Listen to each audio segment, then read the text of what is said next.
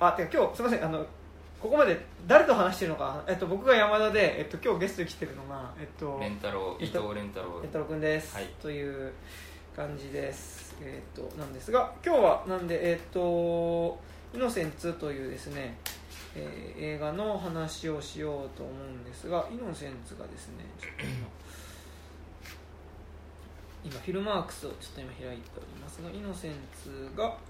えー2023年の映画であらすじがあフィルマークスにあ書いてあるか、えーあらすじが、えー監督エス監督脚本エスキルフォクフェクトエスキルエスキルフェクトさんという人ではい。あれですねなんか日本だと「私は最悪」っていう映画の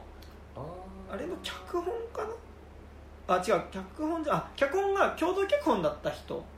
のあのヨアヒム・トリアと一緒にずっとやってた人だねこの人ね。うーん。のまあ、でも私は最悪を思うと全然違う話だけどの監督の、えっと映画であらすじがノルウェー郊外のしゅ、えー住宅団地、えー夏休みえーに夏休みに友達になった4人の子供たちは親たちの目の届かないところで隠れた力に目覚める、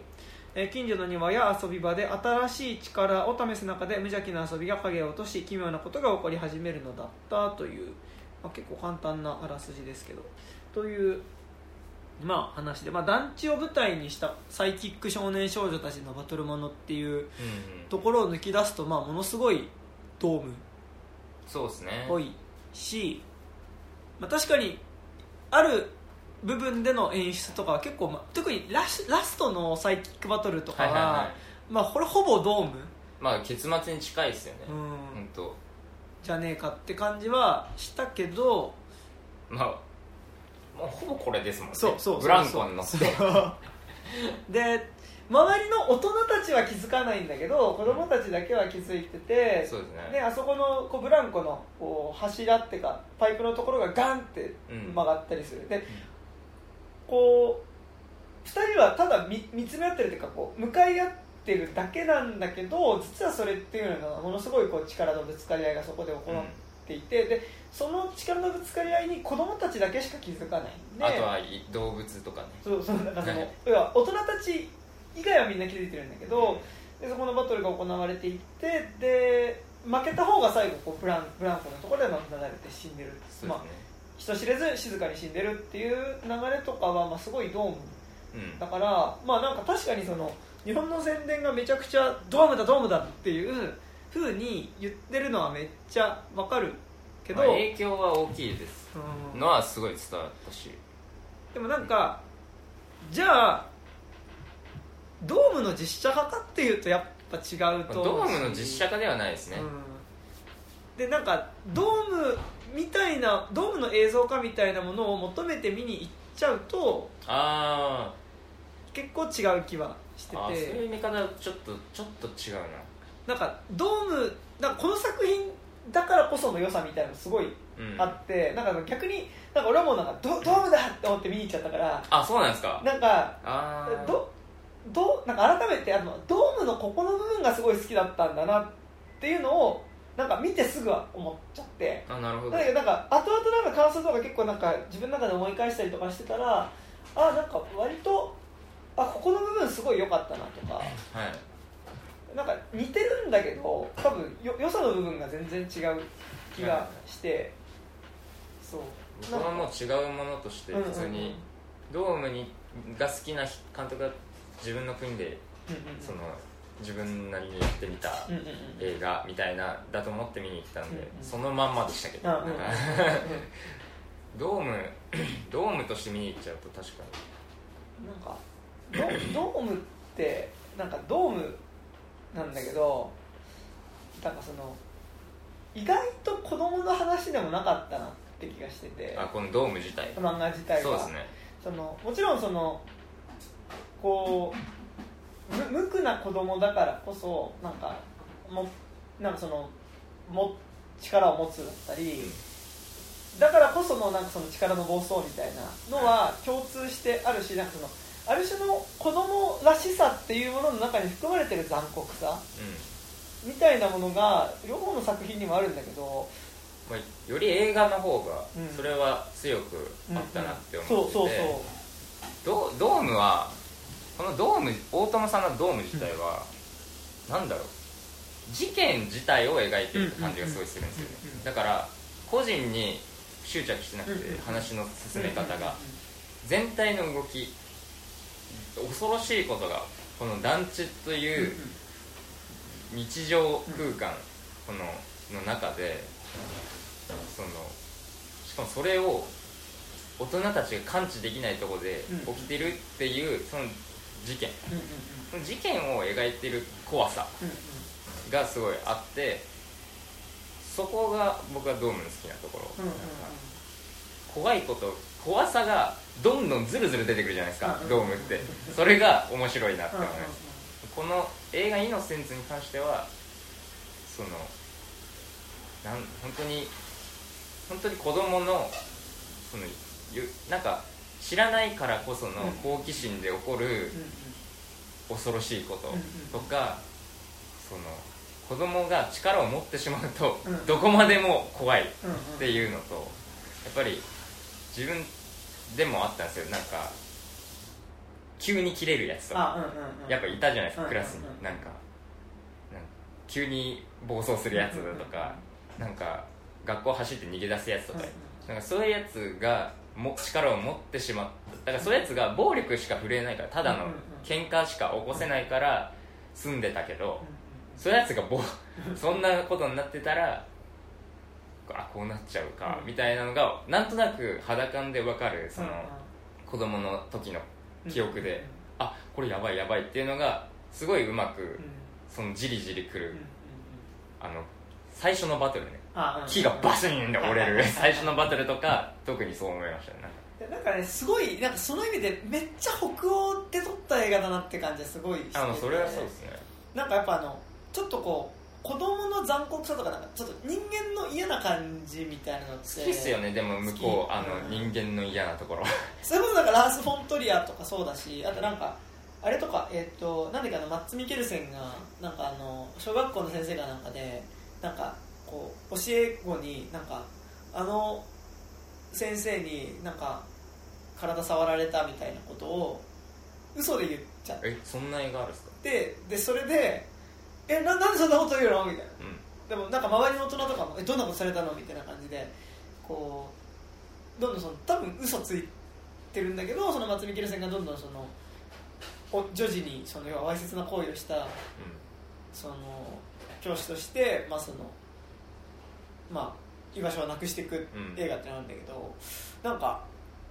結構そういうのに近い質感っていうかなんかやっぱその少年少女時代のなんかやっぱ嫌な感じ。その自分の中にあった残子供だからこそ持ってる残酷さっていうところにやっぱすごいこう焦点を当ててる話だったなって気はしてて、そうですね。でなんかその意味で結構なんか実はちゃんと少年少女の成長譚の話になってるかなって気はしたんだけど、なんかこれなんかあのクロニクルってああ見てないですね。あのあれですよね。デイン・デハーンのやつ。そうそう。でクロニクルはなんか公開当時だからそのこれはそのアキラの要ははいはいはい。実写、まあ、その POV 版のアキラだっていうふうに言われてて、でまあ、確かにで監督自身はやっぱアキラの影響をすごく受けてるって確かにその感じはするんだけどでもなんかやっぱそのクロニクルも結構なんかちゃんとその青春劇というかうん。少年思春期の少年のやっぱりその葛藤はい。みたいなで力を持ってしまった少年っていうのが、まあ、どういうふうにその自分の中の弱さっていうものを力で出してしまってその居場所をなくし、まあ、その仲良かった友達たちと対立して、うん。だからよりその多分そのアキラでいうところの鉄夫の内面みたいなところをよりその掘り下げて書いてるのが、なんかクロニクルだなって感じはしてて、うん。なんか今回のイノセンツにしてもなんかクロニクルにしてもなんかこう押井守原作の押井守原作押井守作品のなんかこう影響を受けてるんだけどなんかじゃあなんかってひろやと思うのがじゃあなんかアキラはその少年たちの成長なんかその思春期のそういうその少年たちのなんかその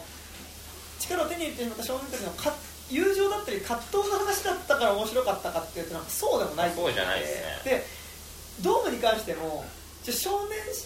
少女たちのその残酷さみたいなもの。でそれを得ての少年少女たちの成長感だったから面白かったかっていうとやっぱそこじゃない気がしてて、なんかだからなんかこう影響は確かに受けてるんだけどなんかやっぱりこうより身近な話にしてるう感ななんかその原影響を受けてってなってる実写の映画って今のところその2本って、うん。なんか結構そのもうちょっと身近な話になってるなというかんそうですね。とはすごい思った、うん、まあ、大友さんはそうですね主人公たちがある程度主人公に置く、まあどうもこの女の子。です。アキラと金田とか。う達観してるじゃないですか割と、たこれもこれもう読んでて思ったのはこのこの子達観してないですか、うんうんうんなんかすごく。なんかだから別に成長とかにあんま興味なくて、なんかそのやっぱ絵えその絵の迫力とかの方が重要何をこう,、どう構図で描いてとか、そっちの方が強くてまずその絵絵の面白さがうん。やっぱ大友さん強いし、より派手なことを起こしたいっていう感じがすごいあるんで、まあ、派手その派手さは見れなかったですよね、うん。そのイノセンスとかって、まあ多分ねそうそこはすごいあってうん。なんかまあそれを今作に別に求めたらいいんだけど、うん。なんか多分なんか結構今作イノセンス見て、うなんかちょっとドドームを期待して見に行っちゃったからあはい。なんか物足りないなとか思っててじゃあなんか何を求めてたんだろうみたいな思ってて、でなんかやっぱこうアキラにしてもドームにしてもなんかやっぱ主人公たちは行ってその主人公たちがアクションを起こしていくんだけど、なんかやっぱな大友克洋作品なんかそれはあのドームアキラに限らずあとスチームボーイとかもそうなんだけど、うん。なんか何が一番なんかこう印象に残ってるかってやっぱその圧倒的に巨大な建造物うん。がなんかその破壊されるっていうことも含めて、なんかそれが動くうん。巨大な建造物がなんかこう壊れながら動いそれがこう動くっていうこと自体がすごい多分俺は好きなんだなと思ってそうですね。大友さんのよその見るところで注目したいところそこですもんね。なんかか引き込まれるところってやっぱ。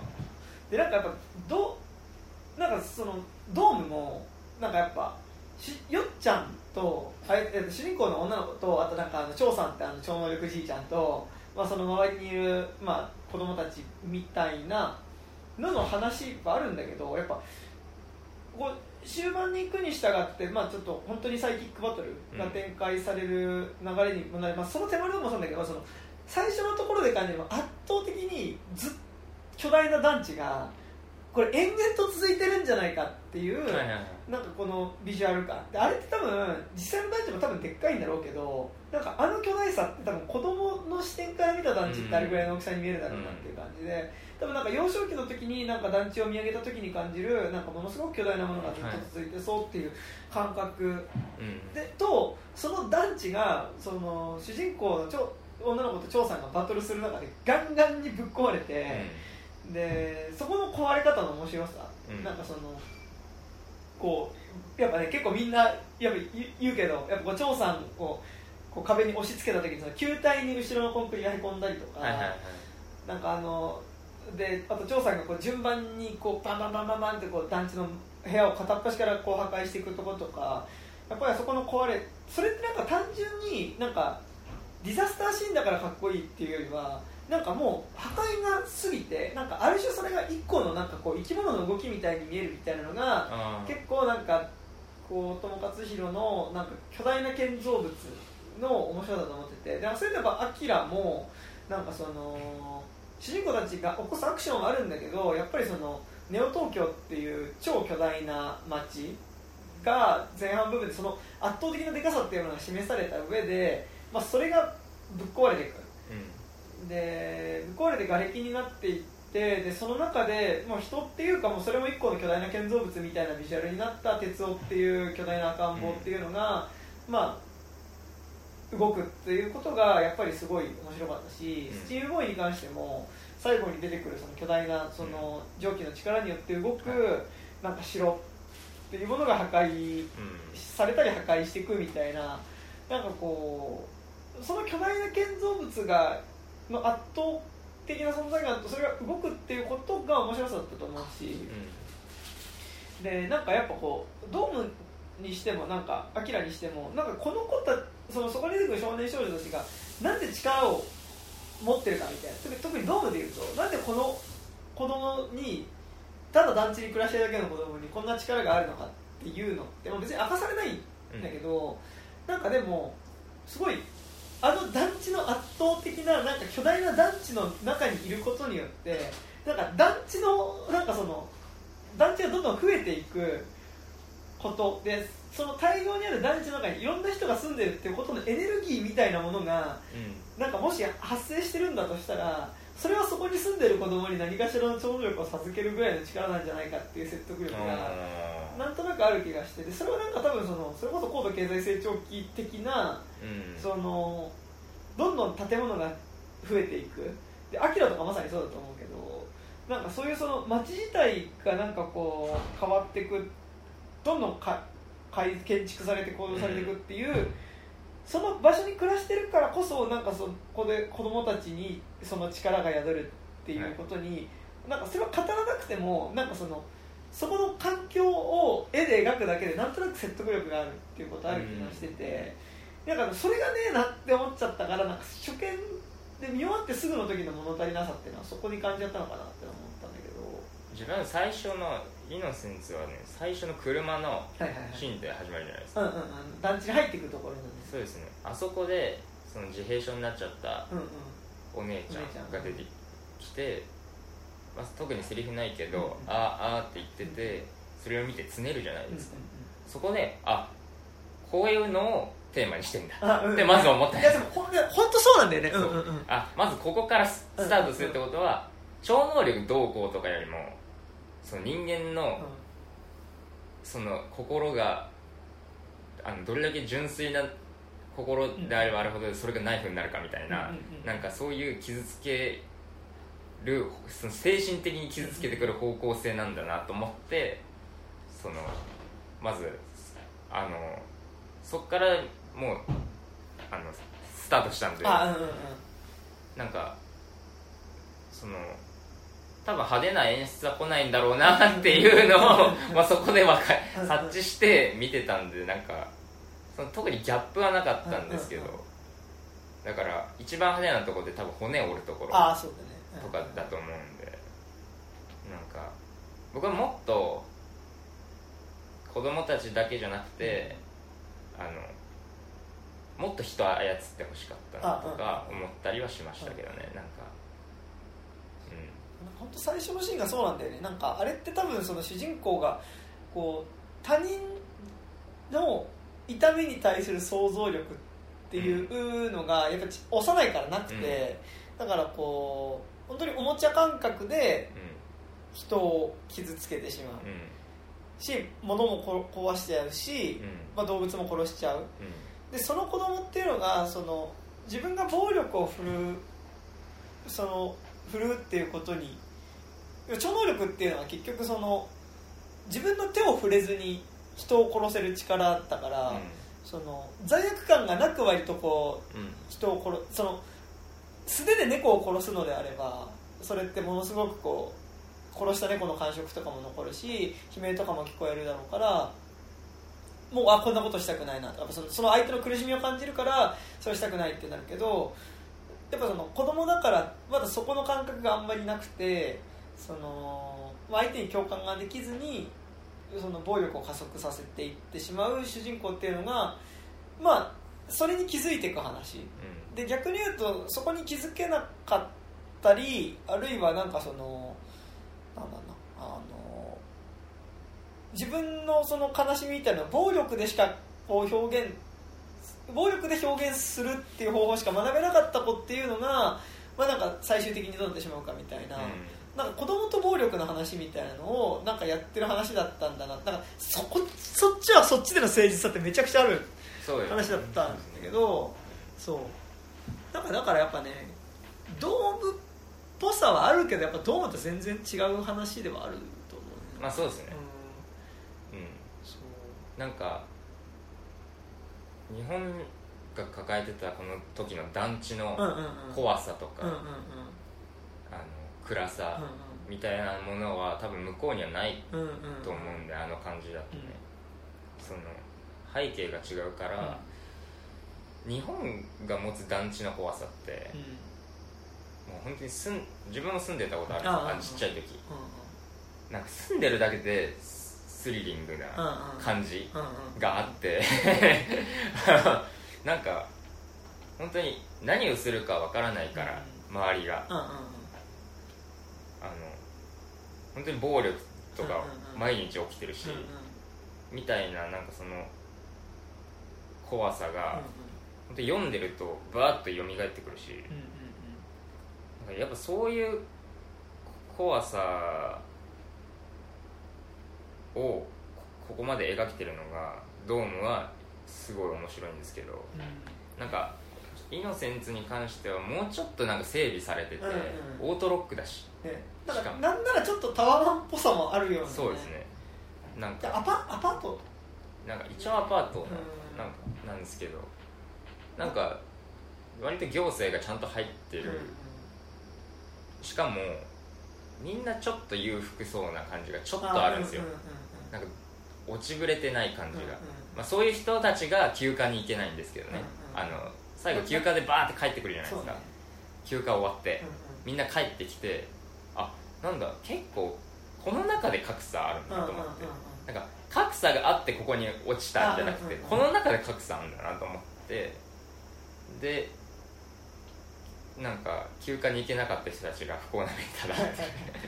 なんかその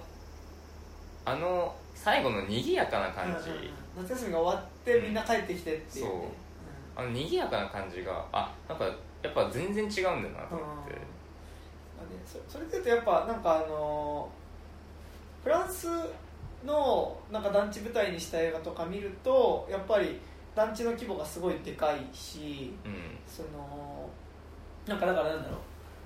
う。例えば一番メジャーなところだと例えば最強の2人で出てくるあっちの黒人の方青年の方が住んでる団地だったりはいはい。あとえっ、とまあきょ去年の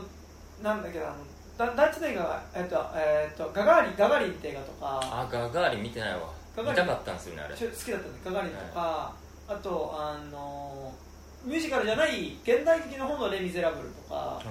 い、はなんかそのやっぱり団地うん、が出てくるしなんかそこでの団地っていうのはやっぱ結構圧倒的に巨大だしなんかそこに住んでる人たちのやっぱちょっと貧しい感じみたいなのはなんか多分そこってなんか共通してる。うなんか多分ちょっとこう経済的に成長してる時期にその同じお金がない人たちでもなんかちゃんと自分の部屋にあのたくさん、まあ、みんな住めるようにっていうんで結構こう国家事業とかで作っガンガン作ったこう建物の、同じこう建物形の建物が並んでるっていうことのなんかこう異様さだったりやっぱその迫力みたいなのっていうのはなんか多分ねこう建物の周りにちゃんと緑があったりとかさ。んはいはいはい。でなんかそのだからドームとかって大友克洋作品でいうと結構なんかそのアキラにしてもドームにしてもなんかこう団地の真ん中にある公園はい。っていうところで少年たち同士が少年少女がまあこううん。友達になってでなんかやっぱこれは俺の感覚でしかないけどドームとかやっぱりこう団地に見下ろされている公園の、ま、あんな巨大な建物の真ん中にみある空き地の中にいるからこそなんか団地パワーじゃないけどはいはいはい。周囲を取り囲む何重にもある団地のそのパワーによってなんか子供たちがなんかある種異様な存在になっていくみたいな。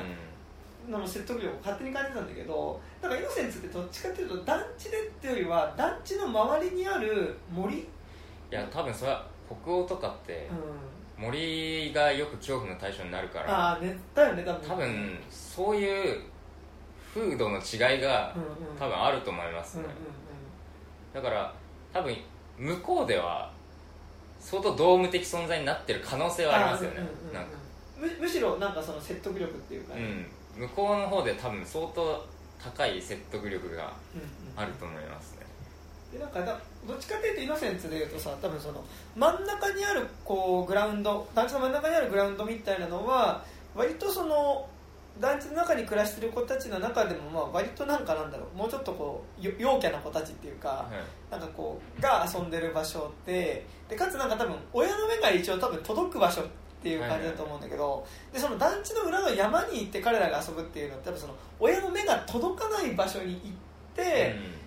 遊んでる。なんかだからやっぱあそこのこう森の中で超能力の遊びをしてる時のさやっぱすごい危うさ。なんかその、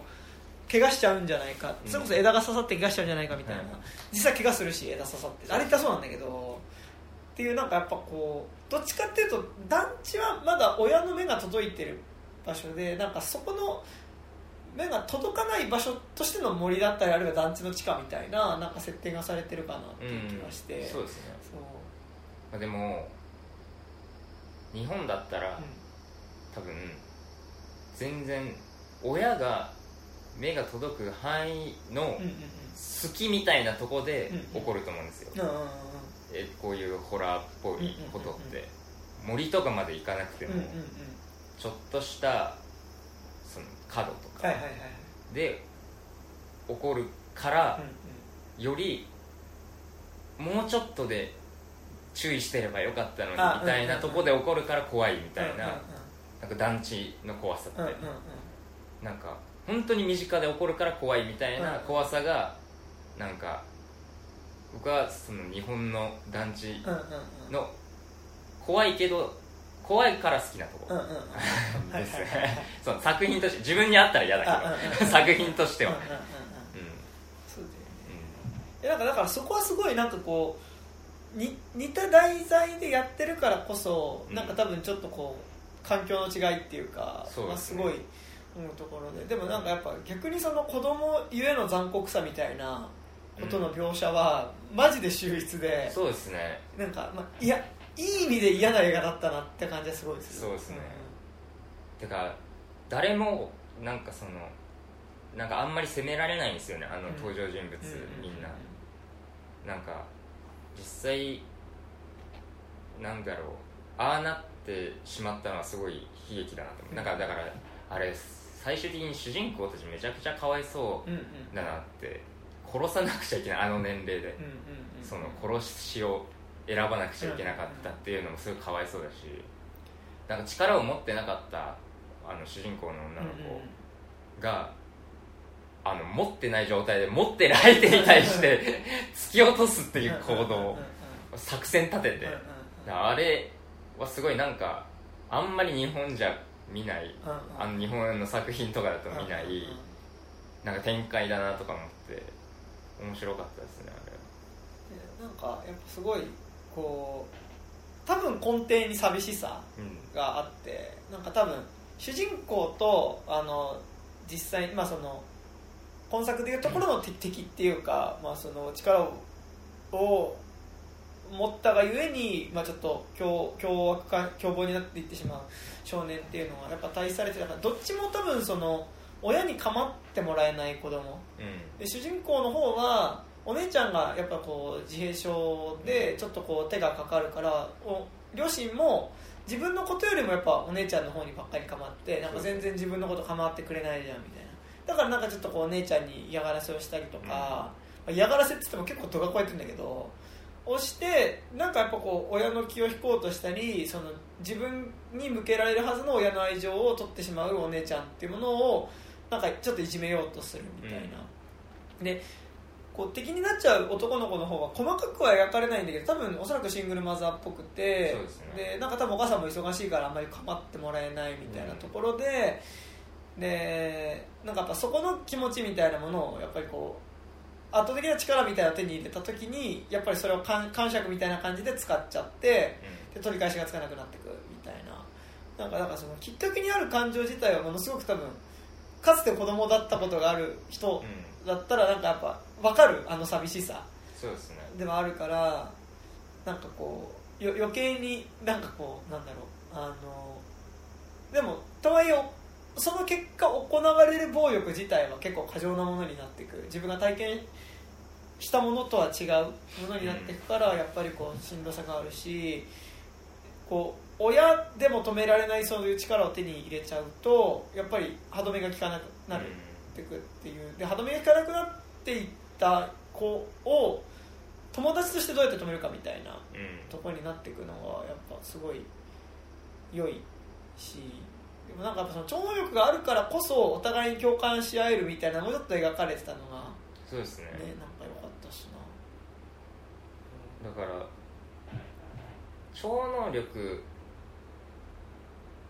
が使える使えないの映画じゃなくても、うんうん怖い映画だったなって思いますね、うんうん。なんかそれだけで、うん、普通に子供を描くだけで怖いなって思いますね。なんか結構好きなんだけどなんか10代ぐらいのなんかやっぱ中学生ぐらいを描いたなんか結構難しいね。なんかすごいよくできてる映画となんかそれをやろうとしてなんか本当になんか感じ悪いだけの映画になってる映画が2種類ある気がしててなんかその結構やっぱ10代小学校の高学年ぐらいからなんか中学生ぐらいまでって多分なんかやっぱその自分の中の整理がつかない感情を表出する方法としてやっぱりその暴力っていう方法を取っちゃってでそれに対しての取り返しがつかなくなっていくうん。みたいなのを結構描いてる作品ってまあなんか国内外問わずいろいろある気はしててうん。なんか多分うんそこの小学校高学年ぐらいから中学校ぐらいの時の多分そこの危うさその感情としてもなんかものすごくこう複雑だしなんかこう自分の中で整理がつかないから暴力を振るっちゃうみたいなのっなんかなんだろう日本だと内藤英介って監督が、なんかいや本当にすげえうまく毎回やってるなっていう感じであのミスミソウの実写ああいや僕ね怖くて見れないですねでそれも、ミスミソウの実写がマジでそれの結構最高傑作みたいな感じで、あとなんか結構やっぱその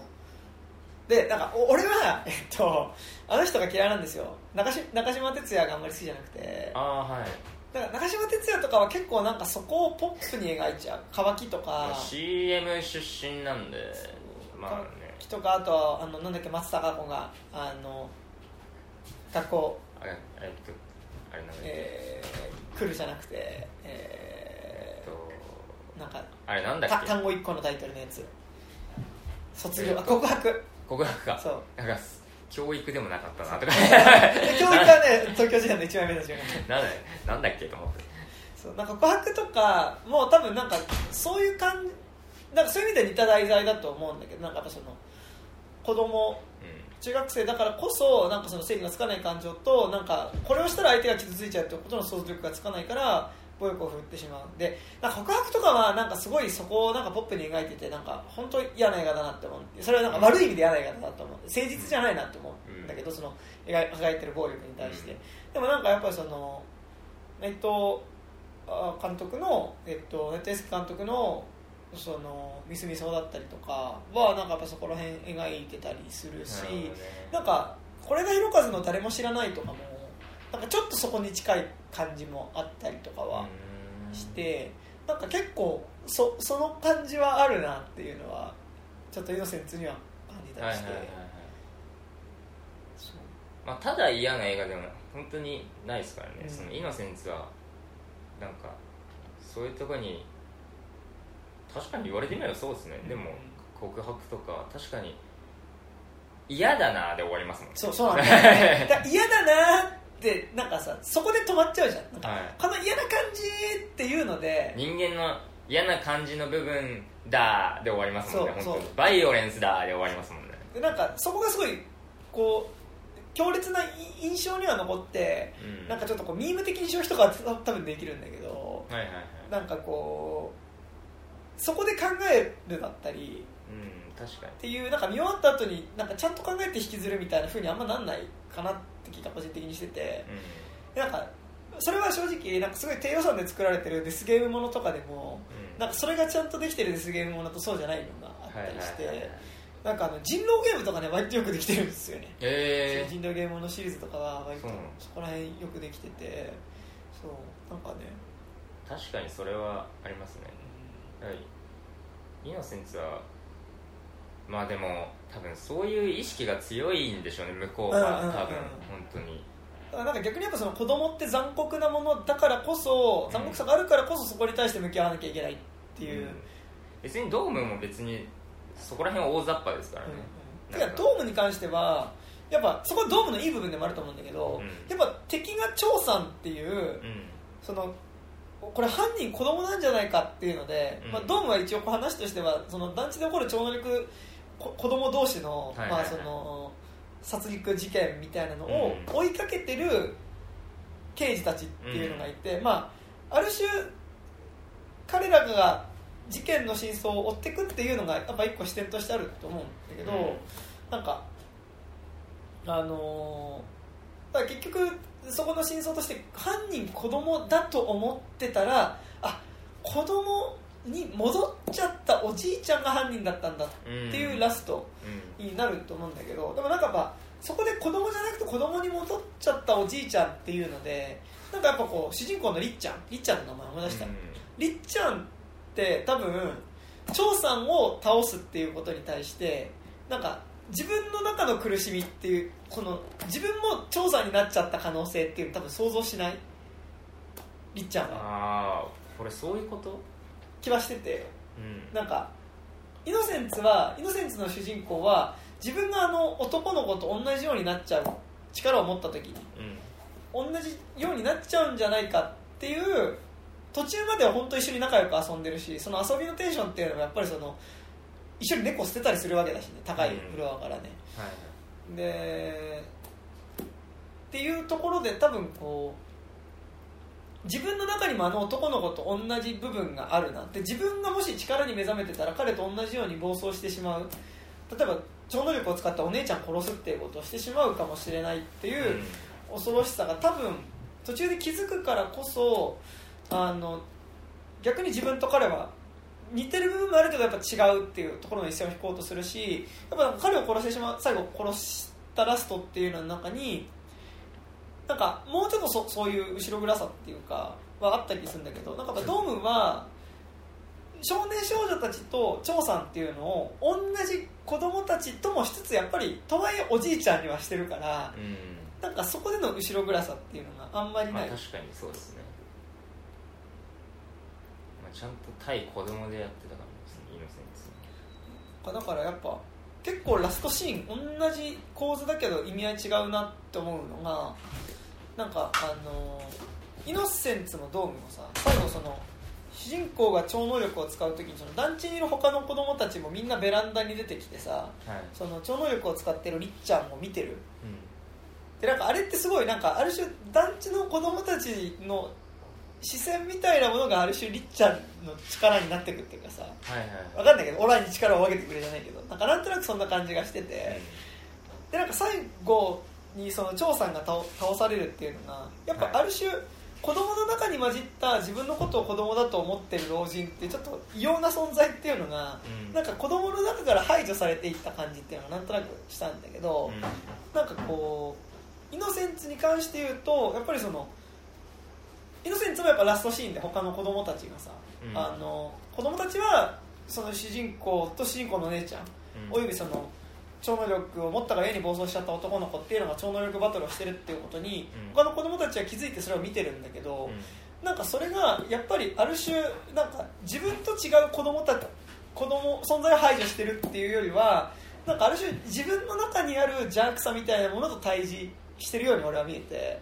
なんかそこもすごい良かったな。うん。なんか構図は似てお同じなんだけど、うん。その倒す敵が子供の内面をしたおじいさんなのか本当に子供なのかっていうので結構なんか違ってるなと思って。そうですね。そこはすごい良かったんですね。なんか。うん。確かにね。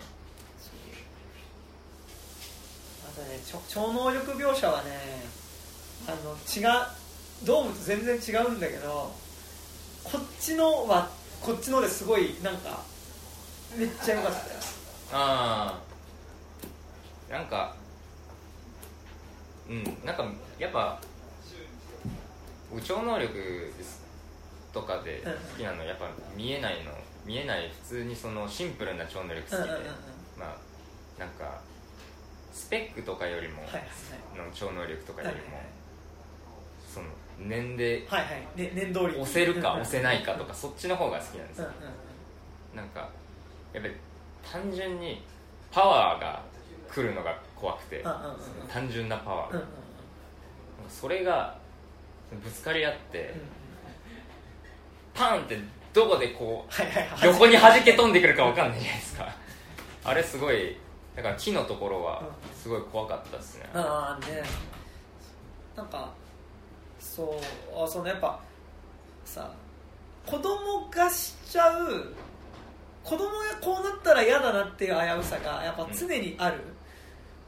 そうですね。なんかこう木を砕いたらこれ木の破片足に刺さるんじゃないかなとか、なんかちょっとやっぱりその危うさがやっぱ常にあるし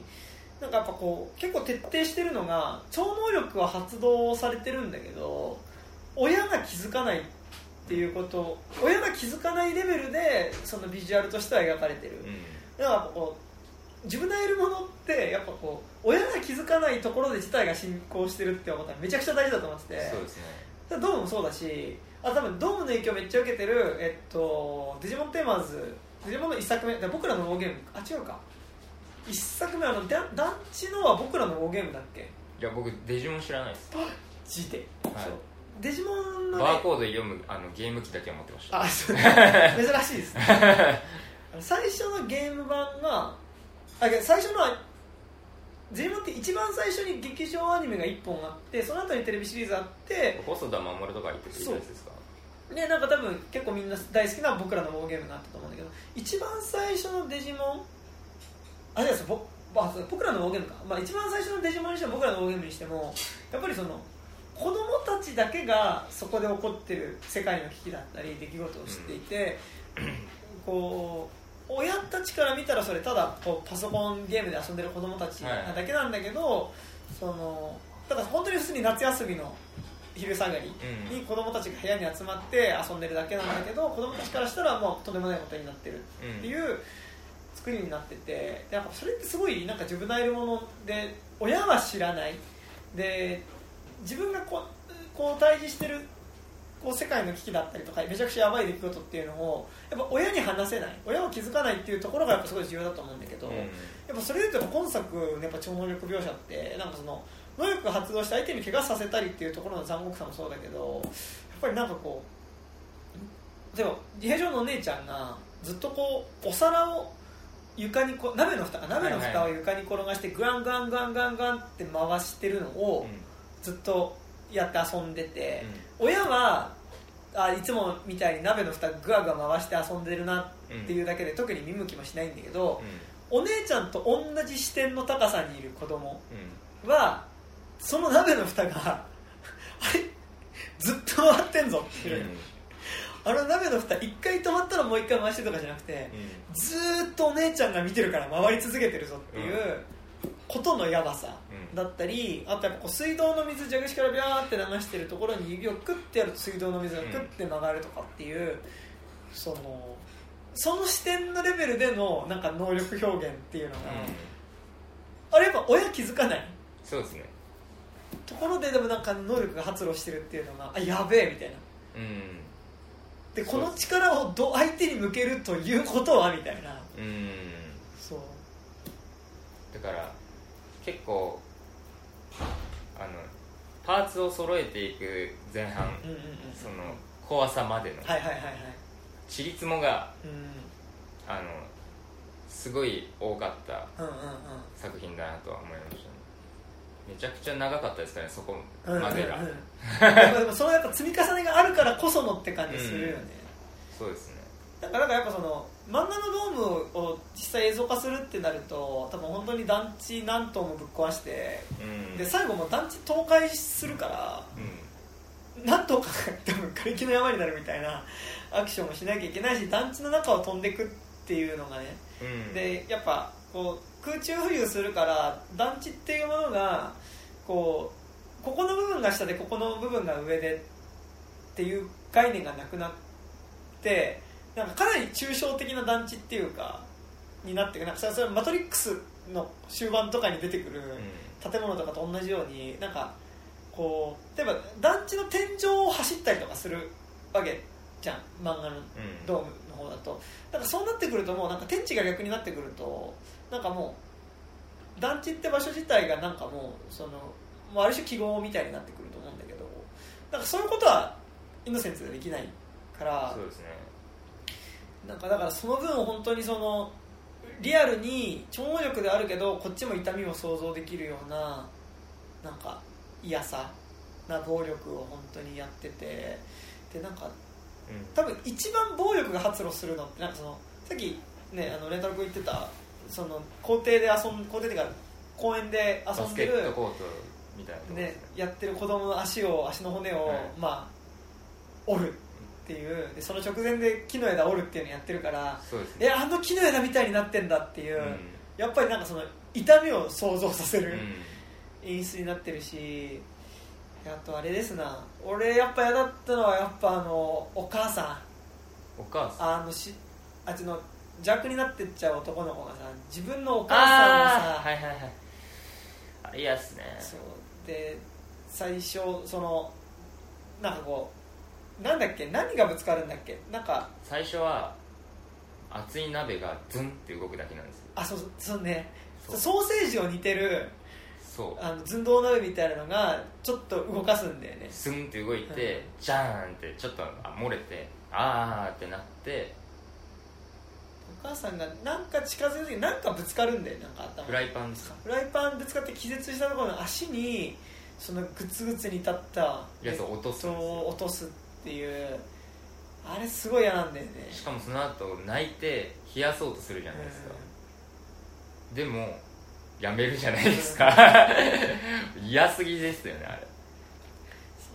う。でなんかやっぱあそこすごい嫌だったし緊張感めっちゃあったしなんかでもあれってすごいこうさ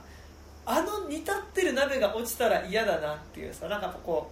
うひ一つの部屋の生活してる場の中で想像しうるなんか割と最悪な出来事。うっていうのをなんかやっぱ超能力を使って起こしてるっていうのが本当に嫌。なんかドームとかってさもういやこれはねえだろみたいな。んはいはい。だ団地が倒壊するとかはまあねえだろって感じだからそのリアルな痛みとしてこっちにそんなに来ないんだけどあのイノセンツのはなんかすごい嫌だしなんかお親母親のことは基本的には好きだけどなんかある一瞬で嫌だなって思っちゃった瞬間。また怒られるんだろうなって思ったんでしょうね。あこれで起きたでその場で生まれたちょっと一瞬の邪悪な感まあ怒りの感情みたいなのにこう身を任せちゃった瞬せいでやっぱその好きだったお母さんっていうものをやっぱ取り返しのつかない状態にしてしまうみたいな、いやすげえしんどいと思って。でももう怒られなくていいからだから怒られたり誰かに悪口言われたり悪口とか言われてたからあのちょっと年配年年代上の男の子を襲っちゃったりとか、まあ、仲間に入れないとか、球技の仲間に入れないとかあって超能力の練習をするようになったんでしょうね、練習したって言ってましたもんね。だってまず超能力を。練習したって思いましたけど。で、まあ、相当一人でいる時間の方が長いから、家帰っても怒られる外出ても仲間にされないで超能力やっと友達できたと思ったらなんかふざけて悪口言われるとかからかわれるみたいな。もうそれでうわーってどんどん悪い方向に覚醒していっちゃうっていう。途中まではねなんか多分みんな基本的に孤独じゃん。あそこに集まって超能力目覚めた子供たちっていうのは友達がいない子たちっていうのがでもなんか集まって最初やっぱその超能力っていう遊びをすることによってなんか仲良くなってくる、超能力遊びをすることで仲良くなってくるんだけどやっぱ同時にやっぱその孤独ゆえのなんかやっぱ怒りだったり怒りむしろ多分あの子に関しては自分の怒りが抑えられないからこそ孤独になってる感じはなんならするよあそうですね。それはそうですね。でしかもあの子テレパスも弱かったっすよ、あうんうんうん。だからあのテレパスが強い子からしか受信できなくてうんうんうんうんっていう感じだったじゃないですか。やっぱそこは心が痛みとかも分かんないから、っうんうん。うんていうなんか理由付けっぽかったなって思います。ねあの顔にやけどしてる女の子と、うん。あのお姉ちゃんはすごい通じるんだけど。そうですね。すごい感受性豊かな子だからあのなんか不思議ちゃんみたいな子は、でもその他の子暴力的なうん。うんうん超能力の使い方はできないけどうんっていう。なんかその超能力の種類のうんうん。描き方もすごい面白かったですね。あね。あまあそれでいうと結構やっぱさ大爆発とかできない分さドームの中でいうとさあの浪人生の男の子を操ってあのカッターナイフそう。りっちゃん殺しに差し向けるさ、はいはいはい。くだりは、むしろ原作よりすげえ丁寧にやっててああそうですね。嫌だなって思って。あれが永遠に続く感じですね。確かに。そうだ。あれ結構ドームの中でも俺結構にまあすなんか怖いシーンっていうか、はい。苦手なシーンで超怖いじゃんあれ。超怖いですねあれは。いっちゃん最初に来る怖いとこかあれそう。で自分の首カッターナイフで切って襲ってくるっていうさ。しかもプランも作ってるところですからねこれ。そうなんだよね。そうなんかそれはなんかでも別に予算なくても派手なアクションとかしなくてもできるから、だから本当にあの少年主人公たちにし的を絞ったから、そのこれはやっぱり全体団地全体を描いてるから、いろんなキャラクター出てくるじゃないですか、そういう浪人生もいるいるわ、ちょっと子供みたいなでかい子もいるじゃないですああよっちゃんね。か、はよっちゃん好きなんだよねあれ。ドームの。い、であともう本当にダメな大人とか。ああのヒロシ酒のお父さんでしょ。とかあとベビーカーをしてるちょっと怖いやつ。いちょっと怖い人ね。はい、死に方も怖い。そういうなんかその触れたらどんどん出てくるぞっていうのが、あのジャパニーズホラーっぽくてうんうんうんうん。ドームはすごいいいんですけど、うんうん。なんか、まあ、確かにそれをそれを期待してた感は自分はちょっとありましたね。うん。なんか向こうのそういう触れちゃならない、うんうん。そのなんかトリガーでそのちょっとしたトリガーで出てくるその向こうの人人間のおぞましさみたいなのがうんもっとズズバズバ大人からも出てくるのかなと思ったけど、でも子供に集中してたから、まあ、そこはちょっと自分の中ではあなんかもうちょっと欲しかったかなって思う怖いポイントだったけど、かなりだから子供にスポットは当ててるよね。なんかうん。親もちょっと描かれるけど、なんかそこまででもない。まあいやそうでもないか。でもうん。やっぱ子供の話だなっていう。そうですね。子供の話でした本当に。だから親が見る映画って感じでしたね。だから教育してないとちゃんと教育しないとって思わせるようななんか あれですね。なんか昔話みたいな。教訓得るための映画みたいな感じだった。かでもやっぱ大人が見てないところででも子供が自分たちで傷ついたり傷つけたりしながらなんかちゃんとその暴力を学んでいく話でもあるとは思あそうってて、ですなんかそこはすごいこうちゃんと主人公は親がいないところで成長してるからなんかそこはいい話だなと思う。ん。だけど、ででもなんかやっぱこうその人を操る能力の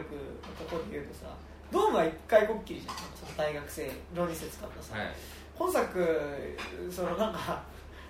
ちょっと小太りな男の人を使ってさ、はい。い、じめっ子を、はい、まあその殴るね。殴るっていうところだけじゃ飽き足らずさ、はい。お母さんを操って自分の娘を刺させるっていうさそうですね。もうそのもう一歩先に行った嫌なこと。あと途中で普通に10人使って追いかけさせました。ね、オートロックだったからよかったけど、スタンスタンスタンあそこ超怖いよね、はい、だからああいうのがうん。なんかもっと出てくると思ったんですよ、そう。でああいうのをそそうああいうの怖いっすよね、うん。あれあれで僕ドームはあれ別に操られてなくても、素で人が怖いからあああいうこと平気でやってくる人がいる状況下で、うん超能力バトルが起こるっていう、あのなんか層がまたちょっと一層上超能力のバトルが起こってるとは別にしてあの団地の中に住んでる人がいろんな人たちがいるっていうところでの、いろんな人の中でのちょっとこう怖さ。そうですね。どんな人が住んでるか分かんないっていうのの怖さはあるそうですね。でも超能力があるやつがいっちゃん怖いから、そいつらがどんどん死んでいくっていう、うんうんうんうん。なんかひそういう悲劇、うんうん。イノセンスはそうですね。人を操ってどこまでも狂気を向けてくる怖さ。何でもすんだこいつって。あお姉ちゃんはあれ自閉症で最後あれなどういう意味なんですかね。なんか意味あるんですかね。なんかこうねこうお絵描きボードみたいなのにガーってこうはい。渦描いて消決して,、して終わりっていう、だから完全にあれがやっぱ消え切るわけじゃないじうんゃんなんかあれなんか勝手に俺が思ったらだけどそのぐぐるぐるある黒い感情みたいなのって、あ混沌みたいなのって消しはい。別になくなるわけじゃなくてやっぱ残りはするよねみたいな感じなのかなと思いましたけど。簡単に言っちゃうとまあ確かに。んないけど。まあなんかそうですね。また心と閉ざしちゃうんじゃないかなってその力を最後ああいう使い方したことによって、また心閉ざしちゃう気がしましたねあれは。でもなんか同時にやっぱ主人公にとってやっぱお姉ちゃんって意思の疎通が取れないから、うん。なんかこう相手をつねったりとかしてたけどやっぱりこうお姉ちゃんはこういう意思の疎通ができないなりにこういうことを考えてたんだとかここに対して怒りを感じたんだその自分の子供友達が殺された時にう怒りを感じたっていうところとかでなんかそれまでってなんかこいつ感情ねえんじゃねえかみたいな。何しても怒んねえんじゃねえかって思ってたお姉ちゃんにも感情があるっていうことをなんか分かったっていうところで多分なんかお姉ちゃんに対する接し方とかは多分変わる。なんかそれっていうのが多分こう相手にが痛がるっていうことを想像できないから最初つねってたわけだと思うけど、うん。でもあそこでお姉ちゃんには痛がるっていうことがあるんだっていうことが分かったからやっぱそこの想像力をか獲得したってことなのかなって気がして、ん、なんかその意味ではなんか結構実は圧倒的に主人公の成長の話だった気がするんだけど。まあそれそうっすね。で最後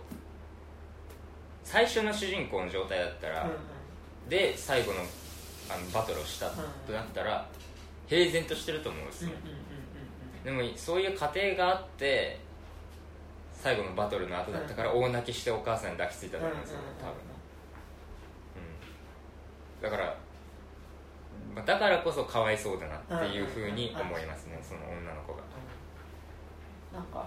やっぱって思うとやっぱ話していくとやっぱかなりやっぱドドームと似てるんだけどドームと違うよね。そうですね。まあ明らかに教訓を もう詰め込んだような感じですね、いやなんかだからすごいいいいい映画だうったと思うし、ん。まあ、だからドームを実写化するってなったらしてほしくないですけど、そのあのなんだっけ中村監督で中原中村中村哲也。中村さんあな中島哲也。か中島さんか。いつもわかる中島さん的な爆発のさせ方、うん。方向性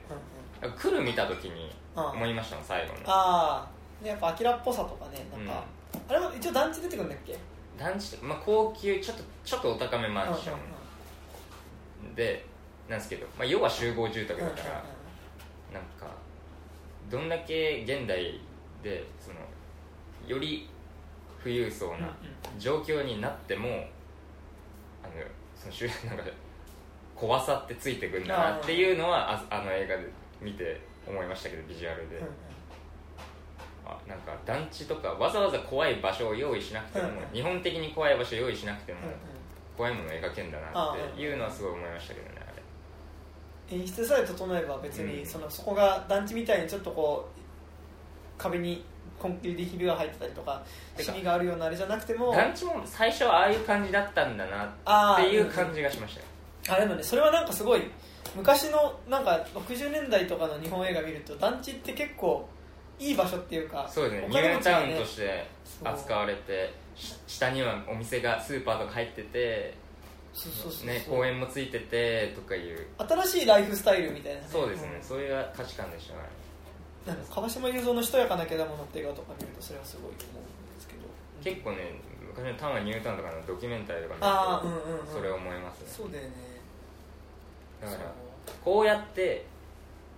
さ残影じゃないけど、はいはい。こうやって染みついていくんだっていうのがなんか来るの時は思いましたねなんかやっぱどうもそうだけどこう人が住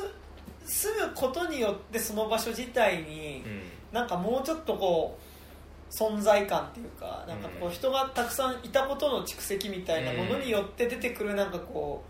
うなんだろうな。こうもやっとした感じというかはいはいはい。はあるよね、ありますね。はい。イノセンスで欲しかったところはちょっとそういうところだうん。った、なんかやっぱ無機質さが好きじゃないですか。なんか北欧の映画って。なんかちょっとおしゃれに見えちゃって、なんかもうちょっとその重み。うんうんうん。住む住んでる空間の重みがうんもうちょっとあったらももっとホラーだったかなとは思いましたけど、でなんかでもそれはなんかでもそれこそやっぱ本当にドームの実写化をするならそっちをなんかメインに描いてほしいなって感じはするよね、なんかそうですね今作はだからよくも悪くもやっぱそのやっぱドームに影響を受けてるけどなんか多分違う発露の作品だったんだなって感じはするけどだからドームねなんか一時期ギレルモ・デルトロがドーム実写化やるんじゃないかみたいな。あでもなんかギレルモ・デルトロかみたいな。ギレルモ・デルトロ好きだけどなんかドームのかっていうと違いますもんね、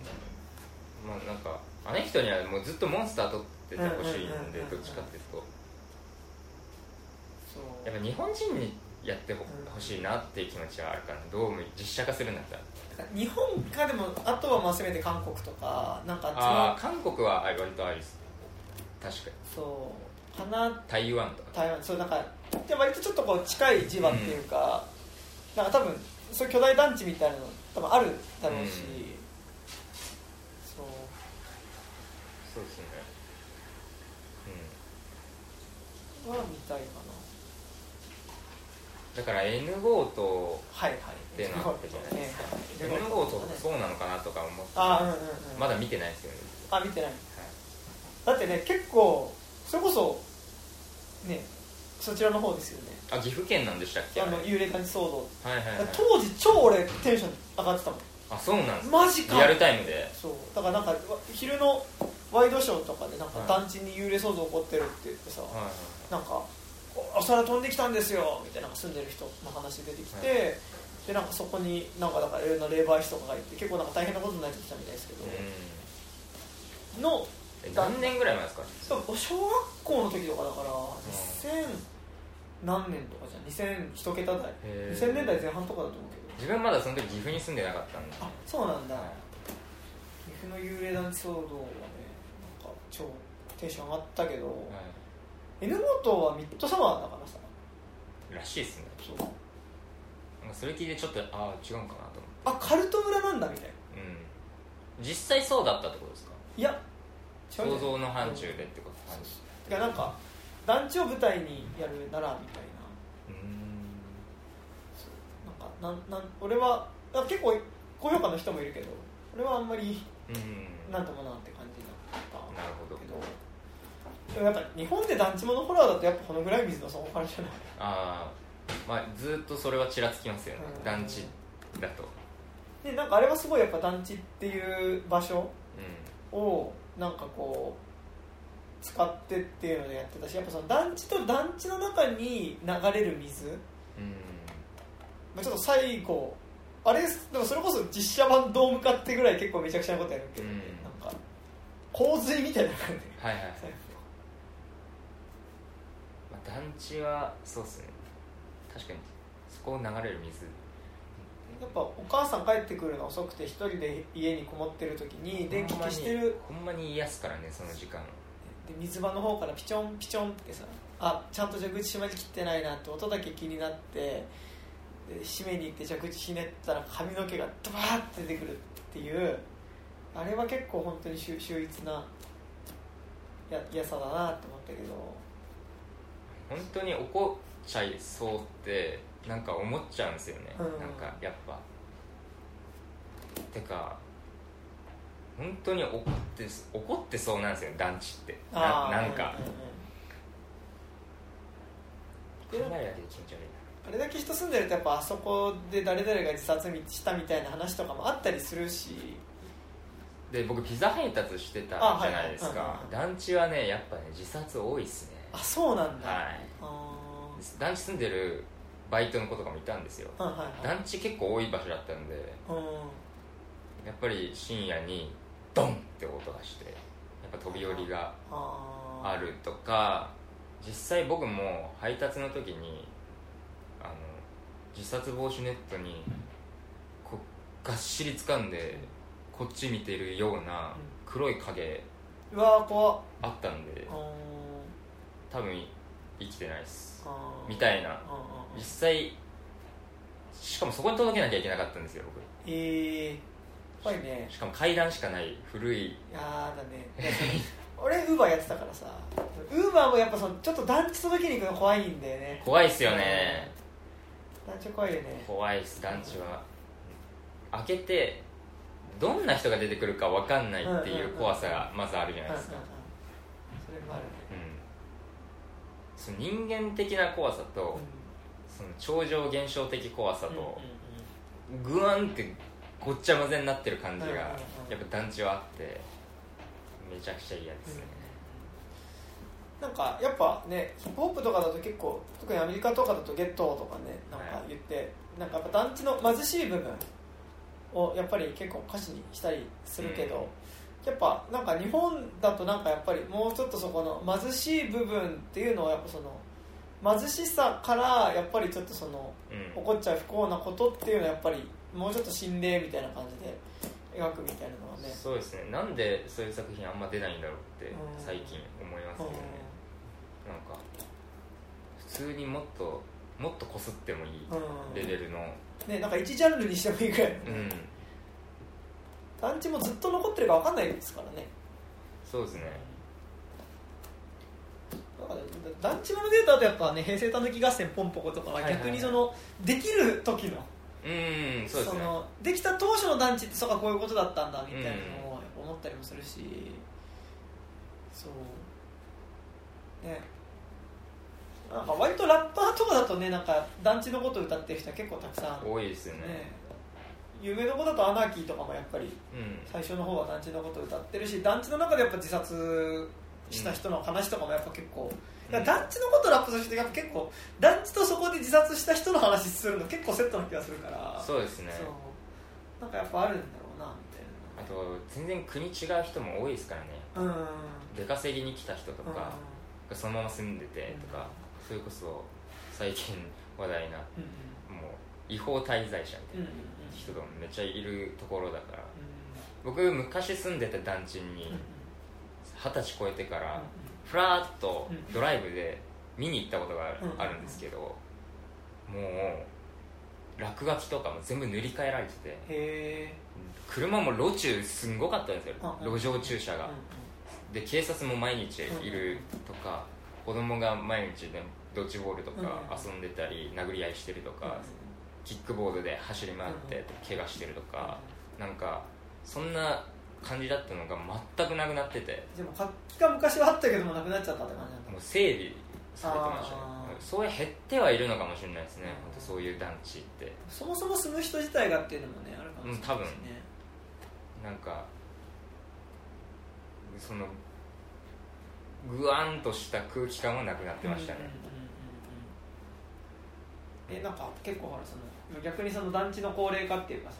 住んでる人がそのもうか住み始めた時は自分の子供たちもそこに住むみたいな前提だったけど、うん。もう子供たちはもう出てっちゃってもそうですね。おじいゃちゃんおばあちゃんだだけ残ってるみたいな。け残ってるって感じですね。そうなんかこれが広和の、えっと、歩いても歩いてもだったかな。あ海よりもなお遠く。っていうキキキリンが出てる映画とかは、まあ、その実家に実家が団地であで実家に住んでる両親に会いに行く話だったからなんかそういうこともねやっぱ団地はあったりするから、うん。まあなんかねそ昔の団地のエレベーターとか小便臭かったですからね。そそういうところも含めてやっぱなんか団地って場所自体がやっぱすごいこうでもこうある種のやっぱ魅力みたいなのもあるから、そのた建物自体の。うんうんなんかねそれはすごいなんかもっとなんかいろんなのでねなんか、まあ、でも実際人住んでるとそこで撮影とか難しいんだろうけど。まあ跡地とかありそうですけうん。そう。うん。ねなんかやっぱだドームやるなら実際やっぱ日本のでかい団地でやってほしいなってなるよね、そうですね。そう。やってほしいな。うん。いいろいろだから前世紀の中島哲えっ、と中島哲也えっとあの人えっ、とリングのえー、白白石さんでしたっあえー、リングリングそれ白石じゃないか。中中田秀夫。あ中田さんだ。白石さんはだ白石浩二。はい。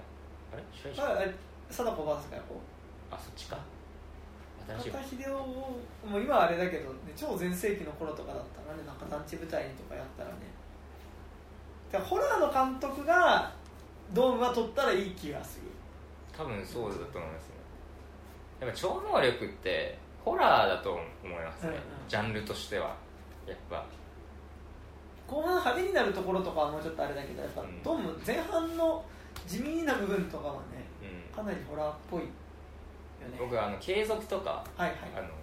トリックとか、はいはい。あの堤さんも結構好きなんですけうんど、昔のうんうん。うんうん。ちゃんとねちゃんと一枚置き置いて。そうですねやっぱそのあの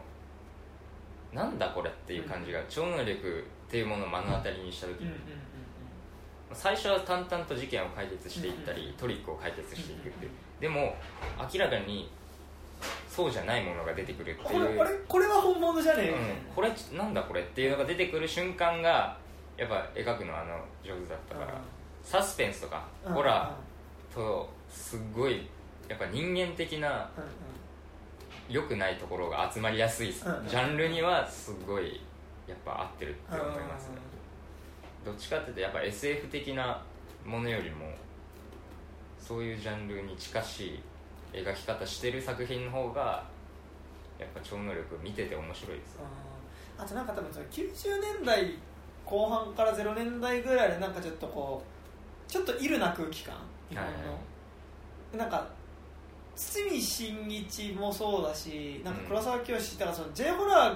ーがうん。盛り上がってた土壌となんかうん。堤真一がなんか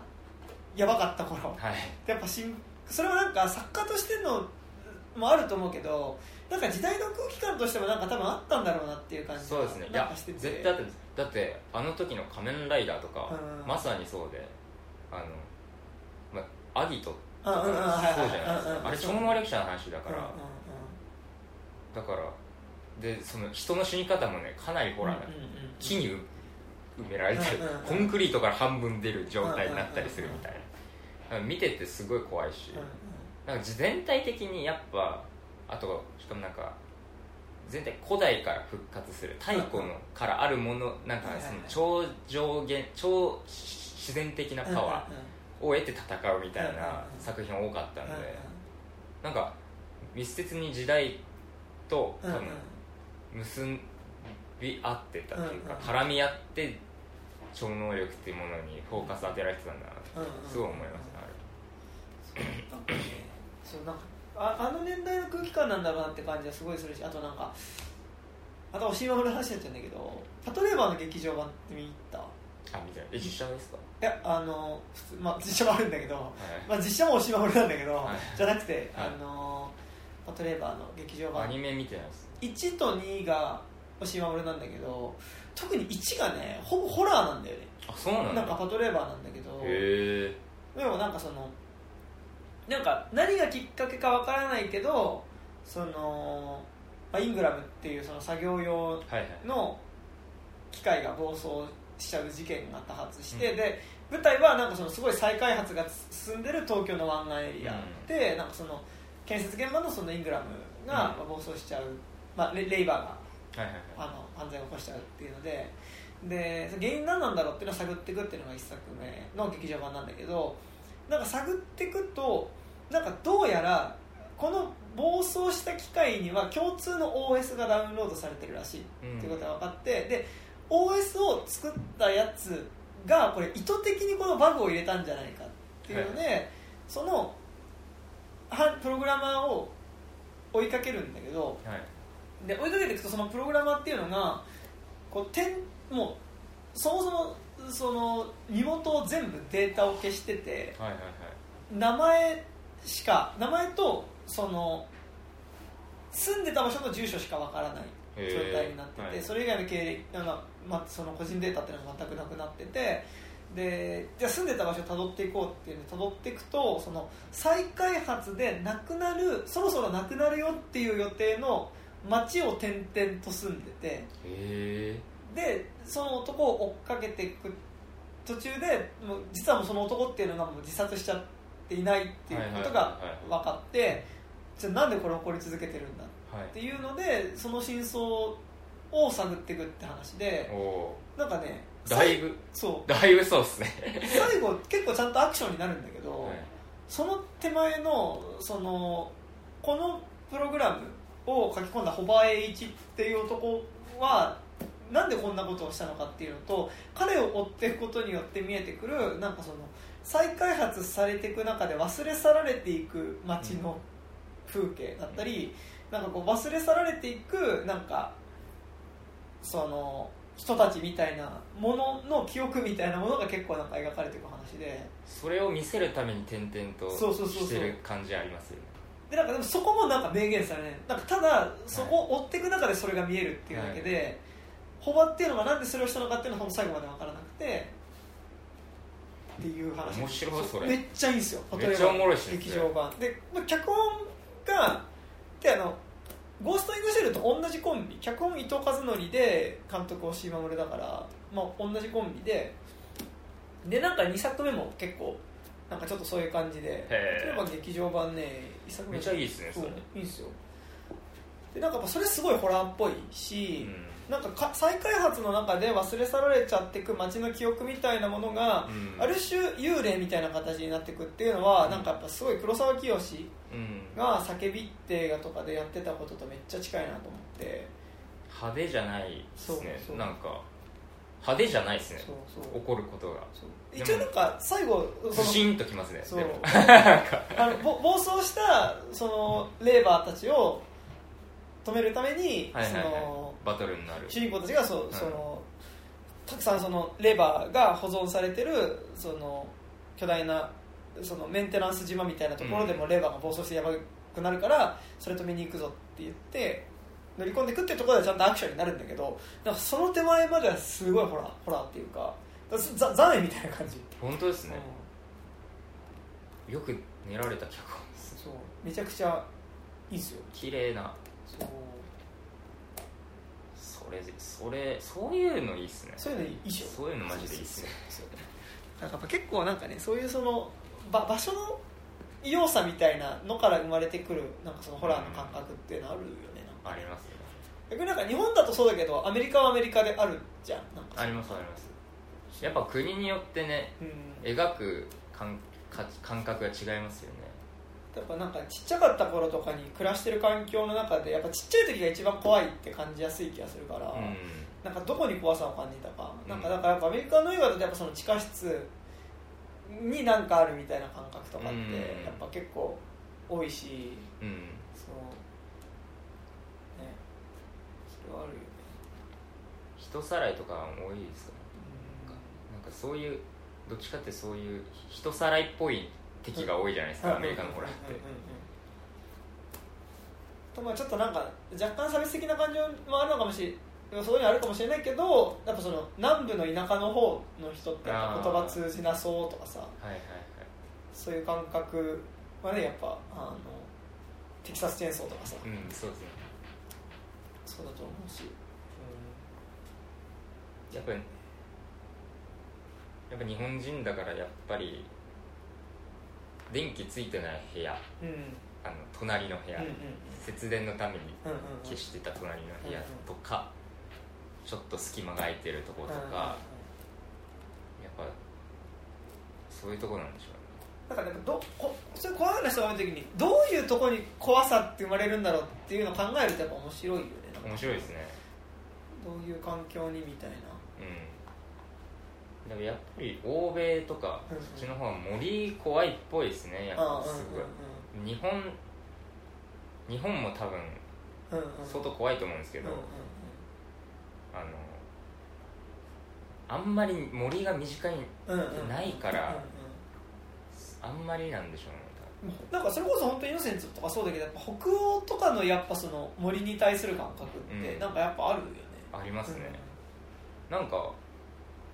鹿みたいなモンスター出てくるやつありますよね。えビレッジ？違うか。ヴィレッジかな？なんかシャマランのこういうこういうなんかすっげえあの獅子神みたいなのがえスモのゲームじゃなくて？へ獅子神みたいなうん。クリーチャーが出てくるそのホラー映え。画なんか入っちゃいけないとこ入っちゃって。ブレアウィッチとかじゃなくて？ブレアウィッチもにじゃないです。なんか最近の映画でうん。割と数年前の映画でなんかありましたね。なんかそういうの多いんだなと思って。なんかアメリカの B 級のやつとかで見てもう森行ってなんね。か帰ってこれないみたいなやつ話とか結構あるから。それこそ本当ブレアウィッチとかそうだよね。そうっすね。だからなんか恐怖の対象がね日本も全然森は怖いと思うんですけど、なんかもっとね神的なうんうんうんものうんうんうんうんだと思うんで富士の樹海とかになってくるとまたちょっと違うよね。まあちょっと違います、あれはなんか森の怖さって言えば自殺の名所だから怖いみたいなね。そうですね。感都市伝説とか、うん。2ちゃんのホラーとか、うん。体験談みたいなのうん。読み漁ってると、なんかその森の山山、うんうんうん。山に対してかな？どっちかというと森というより。は山にはちょっとやっぱり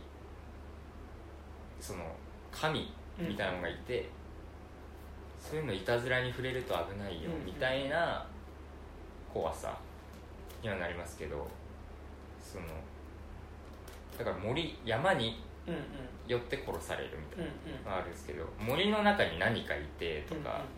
そういうのはあんまり、うんない。うと峠道が怖いとかあるけどああ、でもなんかやっぱでも日本その体験談とか聞くとより自然的なものに近い恐怖のうん話出てくるんですけど、うんあホラー作品とか見ると、あやっぱ人が死んでる怨念とかの方がやっぱ多くなっちゃうから、私もうちょっとそういう超自然的なうんうん。対象恐怖の対象をうんうん。描く作品が増えてもいいかなっては思うかもし神話的、まあ、神話とかみ民話的なモチーフを恐怖にするってあんまないかもね。なんか、れない、モチーフにしてたけど結局人間でしたみたいなオチとかがうん、ね。そうっすね。そうなんですよね。なんか割とあの清水隆の村シリーズとかもさああなんかゆ、まあ、あれ結局村シリーズって言ってるけどほぼあれじどっちかっていうと実際の心霊スポットでやるってことの方が大きいもんね。あ話としてね、まあ、機械島見てないけど。ー自分も見て見てないなんか中途半端なとオチにうんなることが多いんで、うん。だからなんかでも日本でがっつりそういうそのなんか土着の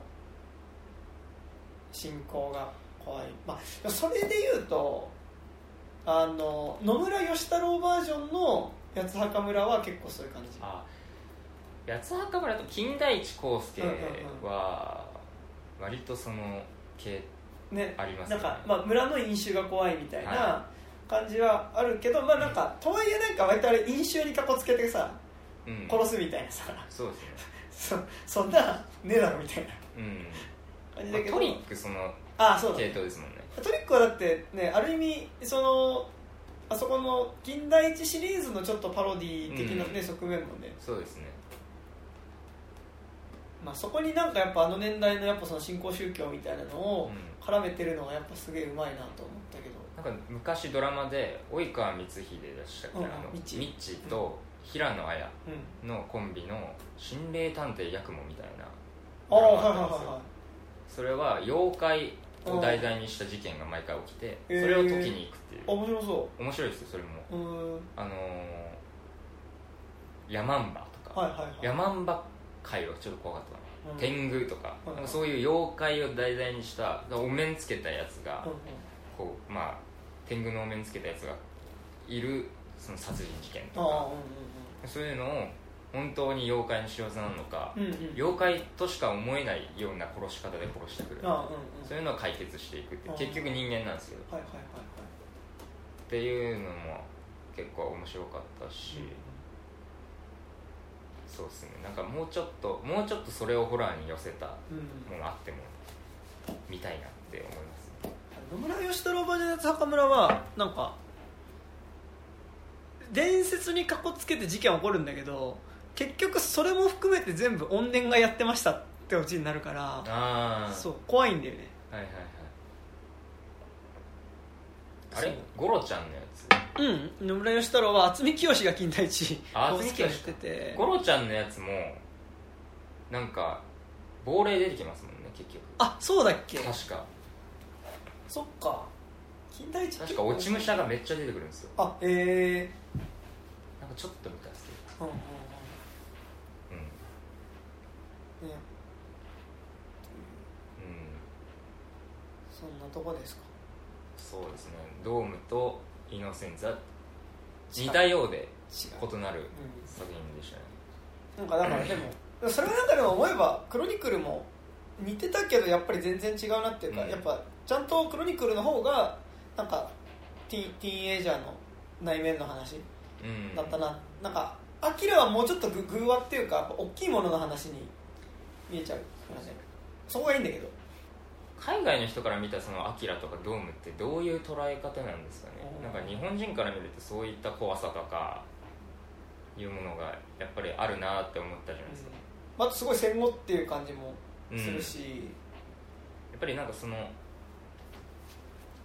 だからどうなんですかね。どういう伝えわり方をうんしてるのかみたいなの気になる。どこがいいと思ってるかみたいな。そうですね。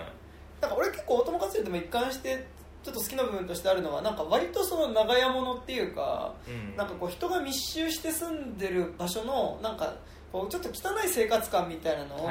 結構ちゃんと描いてるのがいいなっていうのはそうですね。思っててうん。なんかアキラも一回あの東京が瓦礫の山になってからなんかあのあっちのアキラてアキラと哲夫の側の方にの陣営に行く方とさ宮子っていうきょあのおばあちゃんの兄弟の方に集まる人たちってさ結構その難民たちが一緒に暮らしてるみたいなの出てくるんだけどさ、なんかあそこの子供たちがなんかこうなんか立ちションしてたりとかなんかするああいうなんか汚いなんか大友克洋が描く子供ってすごい汚くて、うん。なんかそれもすごいなんかああいう感じすごい好きで。そうですね。なんか包み隠してないうんうんう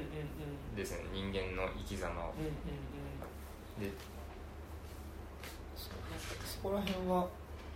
そうとでもあれですかね。結構芯を食ってたのかもしれないですね。イノセンツはやっぱドームの多い読んでうん。芯食った感覚を得てうんうんうん。なんか自分の国と作品性に落とし込んだっていう感じはあるかもしれうんうんうん。ないです確かだからいい咀嚼の仕方をしてるのかも。にうんうんうん。これこれでしたよねあこんな感じでした。よ この1ページ表表紙紙のところにね 1, 1ページ目うん。でしたね。みんな子供たちがそれぞれ別々でうん。ね、あの歩いてる絵ですけど。こんな感じでしたよねうん。本当に。だからねドドームでいうとやっぱあのーあっちのひろし君ってあのお父さんがアル中であはい。でっていう子供うん。となんか近いよね。あのドームのうん。ああとイノセンツのあっちのこそうですね。う暴力的になってっちゃう子っていうのははいなんかね、近い感じがしたり。ひろし君はいい子なんだけどね。ひろし君いい子なんだけどお父さんに撃たれちゃうんだよね。そうですね。とんでもねえからな。ひろし酒だからね。銃おっとか言って拾う。そう。だからなんかそうだからドームではだからドームでもやっぱ親が子供殺しちゃうをやってんだ。自分の子供殺しちゃうやってんだけどはい。ドームはピストルだからなんかちょっとこう痛みが、そんなあれだったけどやっぱりねイノセンツ実際に包丁でブスっていくからうん。なんか痛いよね。うん。しかも自分の子供だしあれ結構見ててしんどかったわ。そうですね。うなんかかわいそうですね。んうん。本当にあれは。自分のせいじゃないけどいやでもああいう事件ってやっぱどこでもどこの国でもあるんですね、うん。多分。うんでおかしくなっちゃったんだよっていうことを他の親が子供に教育するじゃないですか、そういうことって今まで普通にみんな多分生きててあったと思うから、実際蓋開けてみたらそういうことになってるかもしれないみたいな、あの恐ろしさはやっぱ超能力ものってありますね。だからあれはすごいかわいそうですね。やいやねいやらしいでしたね。あれはかわいそう。でなんかあそこのこう操られてる人側の視点でさなんか真っ暗な森の中で怪物が追っかけてくるみたいなさ。ああれなんかちょっとすごいストレンジャーシングスっぽかったよ。めっちゃそうだったじゃないですか。あれ。デモンゴルゴン来るんじゃないかそうそうそう。ああこれ裏の世界行っちゃってんじゃん。ね。そう。あめちゃくちゃそうだっでもそうだね。なんかでもそれで言うとやっぱ超能力表現で言うとやっぱさ多分もうこイノセンツとかまさに多分アフターストレンジャーシングスっていうたああそうです基準は1個あるよね多分ね。そうですね。うん。ストレンジャーシングスとかまんまアキラ。うん。まあ秋やったとキャリーとかね多分あー。そのでもデモゴルゴンを黒板に打ち付けてああそうね。消滅させるとことかもう鼻血出てうんうんうん。なんか研究所から飛び出すそうとか研究所のあたりはすごいでもあまあまあもちろんアキラ以外にもあるしさなんかその超能力の子供を作るみたいなのはねうん。別にアキラが最初だったわけじゃないけど、うん。でなんかやっぱすごいあそこはねあのアーミーのさラ,、ね。ラボを連想するよね。そうですね、やっぱ超能力ものをこう何個か見て思うのは超のなんか超能力ってなんかどんなジャンルにでも割と落とし込めるうん。なと思ってだからストレンジャーシングス特にそうですけどあエイリアンみたいなそうね。SF とうんうん。そのホラーとジュブナイルと。ね全部ああやって混ぜられる。だからワンピース見てても思うんですね、うんでアアギトとかもそうだけど、あはいはいなんかより身近な意外とことなのかもしれない。うんうんうんうん。て思いますね。なんかすごく。ね、なんかでもすごいそれを思うとあの X メンシリーズとかもねなんか作品によって違うけど、なんだっけあれすごい良かったんですよ。あの日本で劇場公開されなかった X メンのやつ。あのアニャ・テイラー・ジュイとかが出てる。ああはい。あれ見ましたよ。えーっとホラーテイストのやつね。そう。あれ超良かった。俺好きだったあれ。あれはおもろかったですね。あれ怖いっすね。なんかキモいっすね。あの変なのが来るやつ。怖いしなんかちゃんと思春期のそのそれぞれ悩みを抱えた子たちはいはいはが子たそれぞれの抱えた悩みがちゃんと能力っていう形で描かれてるし、なんかそれをでも自分の能力によって克服していくみたいな、まあ、あのアナ・テイラー・ジュンの能力とかめちゃくちゃかっこよかった。ニュータンツだったかあそうニューミュータンツか。なニューミュータンうんあれ良かったっすね。あれ良かったですうん、で寄宿舎。ね。みたいになっててね、うん、俺結構 X メンシリーズの中でも好きですけどね、うんなん。か日本で公開されなかったけど。単発ものみたいな感じなんでねまあなんか他のと繋がんなそうだしね別にね。そうですね。うまあアニャ・テイラー・ジョイ起用してるとこでんいや最高。ホラーホラーを作る気満々なんだなっていう感じがねありましたねあれは。でもなんかあれなんか露骨にかっこいいやねテイラー・ジョイじゃなかった？なんかそうですね。片腕だけなんか鎧みたいになってさ、キャラクターのねうん。マジックっていうキャラクターがだいぶね。なんかぶっ飛んだキャラクターでなんか自分の想像する世界の中に入って能力をうん持ってこれるみたいな、めちゃくちゃな結構キャラクターなんで。ね。アニャ・テイラー・ジョイってでもなんか出てる映画出てる映画やっぱいなんかちょっといいよね。いいですね。ウィッチも良かったし。ウィッチかなでも今今のところアニャ・テイラー・ジョイベストは。あの僕スプリット好きでしたよ。あスプリットもいいわ。うスプリットめっちゃいい。ちょっとしか出てないけどノースマンとかもね。んあそうなんですノースマンも出てたし。ノースマンはそんなにあれか。あでもあたりがクイーンズ・ギャンビット一番。でもだだったら今アニャ・テイラー・ジョイと言ったら多分今みんな一番好きクイーンズ・ギャなのそれかな？かピーチ姫ですね。ああ一 姫ね。はい。確かに。あれウィッチだね。ウィッチの。ウィッチ良かったっすね。ウィッチ怖かったな。でもウィッチみたいな怖さが多分根本的な北欧の怖さ、ね。森の怖さっていうか。はい。うん。森に連れてかれるよみたいな、でもま魔女信仰とかもあるのかもね、うん、そうですねウィッチの怖さってブレアウィッチの怖さってもあるなんかその森自体がなんか何か異様なものが。だからいい声にしてないと森に連れてかれちゃうよみたいな、うんなんかそういうのあるんかなみたいな。ねあれとかもえっとそれもビレッジ。ビレッジ。あのシャマランの。はい。ねあれもそんな感じだったし結構ビレッジ好きなんですけどね。あだから僕来る来るには若干そのはい感じあったんですよ、はい最初の昔田舎でさみたいな。なんかボギワンっていうのがいてさ、なんかいるよみたいな話言われてみたいな、そういう怖さあったんで僕く来る結構好きなんですよ。ああおーおー。はいはいはいなんかそのなんだろう。原作とちょっと違うっていうのは置いといて、うんうんそのなんかや割とあの岡田君の感じ。はいはいはい。ひげ生えてて、うんうん。ワイルドワイルド岡田。はい真田広之っぽいし、はいはいで岡田君いいよね最近。いいですね。うボルボ荒い運転するし、んうんうん。みたいな。だからそのホラー界の少年漫画っぽい感じがあってすごい面白いんですうんでもあれ原作の小説もそんな感じなのシリーズって。ただまあ最後のサイキックバトルみたいなあの全員集合ではないらしいですね。とかもうちょっとあれもう旦那が悪い前提で始まるじゃないですか、あの旦那がそのちょっとゴミゴミ旦那でみはい。たいな前提で始まるところがなくて最初本当に読むと途中までめっちゃいいように書かれてるらしくて。途中で分かるんですって。うわこいつクズだって、はいはいはいはい。そっからだから結構小説は読んでみたいなって思いますけど中島哲也監督するとなんかそこのなんかやだみみたいなものがすごい分かりやすく露骨に誇張されていくから。そうなんですよ。そこをねパンって出してパンって出して終わりみたいなうん。感じだから。そこはちょっと気に食わんですけど、そうなんですよね。まあ、ただなんだろう。新感覚でしたねあれ見てる時は、うん。その得体の知れない霊と戦う時うんに、こうあのいユタのはいはいあのおばあちゃん3人が出てきて、あの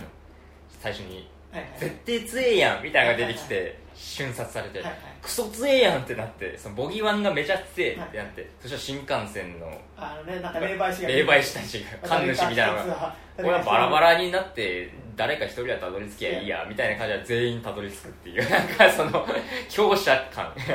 あれあそこら辺とか好きですよなんかそういう感じで見るんだったら多分なんかだから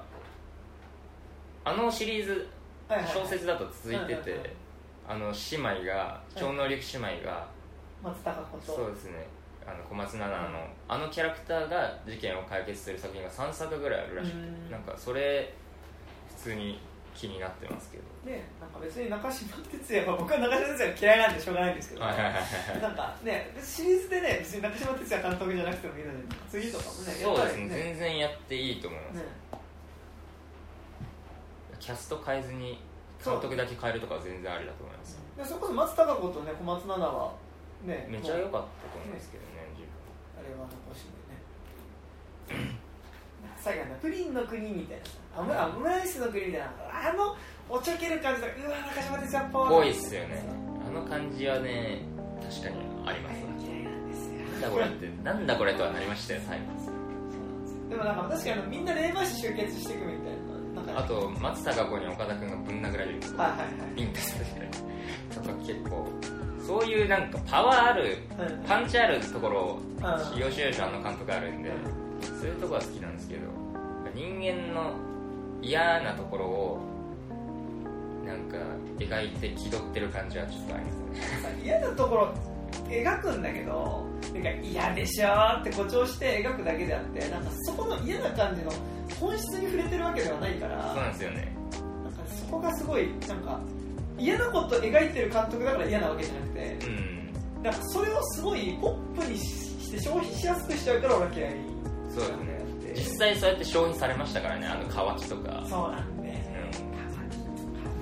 告白とかね。でなんかあれ湊かなえ原作だからダメなわけでもなくてさはい、湊かなえ原作でもあの黒沢清がやった食材とかめちゃくちゃ面白かったし。はいそうですね。まあ、映像は上手に映せるから。っていうあとなんかやっぱあの嫌な感じ見たいみたいななんか一定の中島哲也好きそうという人って。言えますね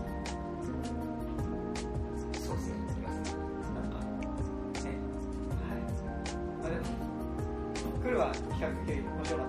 ただって下妻かなでも中島哲也は一番面白いのは下妻下妻かな下妻物語かねっていう感じ。はい。っていう感じ。ですでまあイノセンツは面白いのでぜひ見たらいいんじゃない。でしょうかはい。という感じですかね。そうですね。はい。じゃあはい本日お相手は私山田と。あ移動レンタルでしりがとうございましたた。ありがとうございました